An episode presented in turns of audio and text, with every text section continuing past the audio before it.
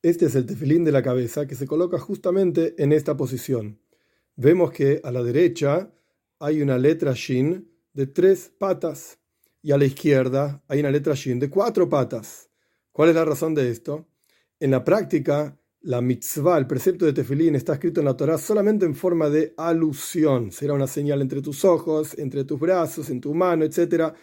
Entonces, todas las leyes de cómo se construye el tefilín son alaja le Moishe Misina y fueron dichos a Moshe en el monte Sinai. No entendemos por qué, pero una de las alusiones que hay de esto es, por ejemplo, tres patriarcas, Abraham, Isaac y Jacob, cuatro matriarcas, Sara, Rivka, Rachel y Lea.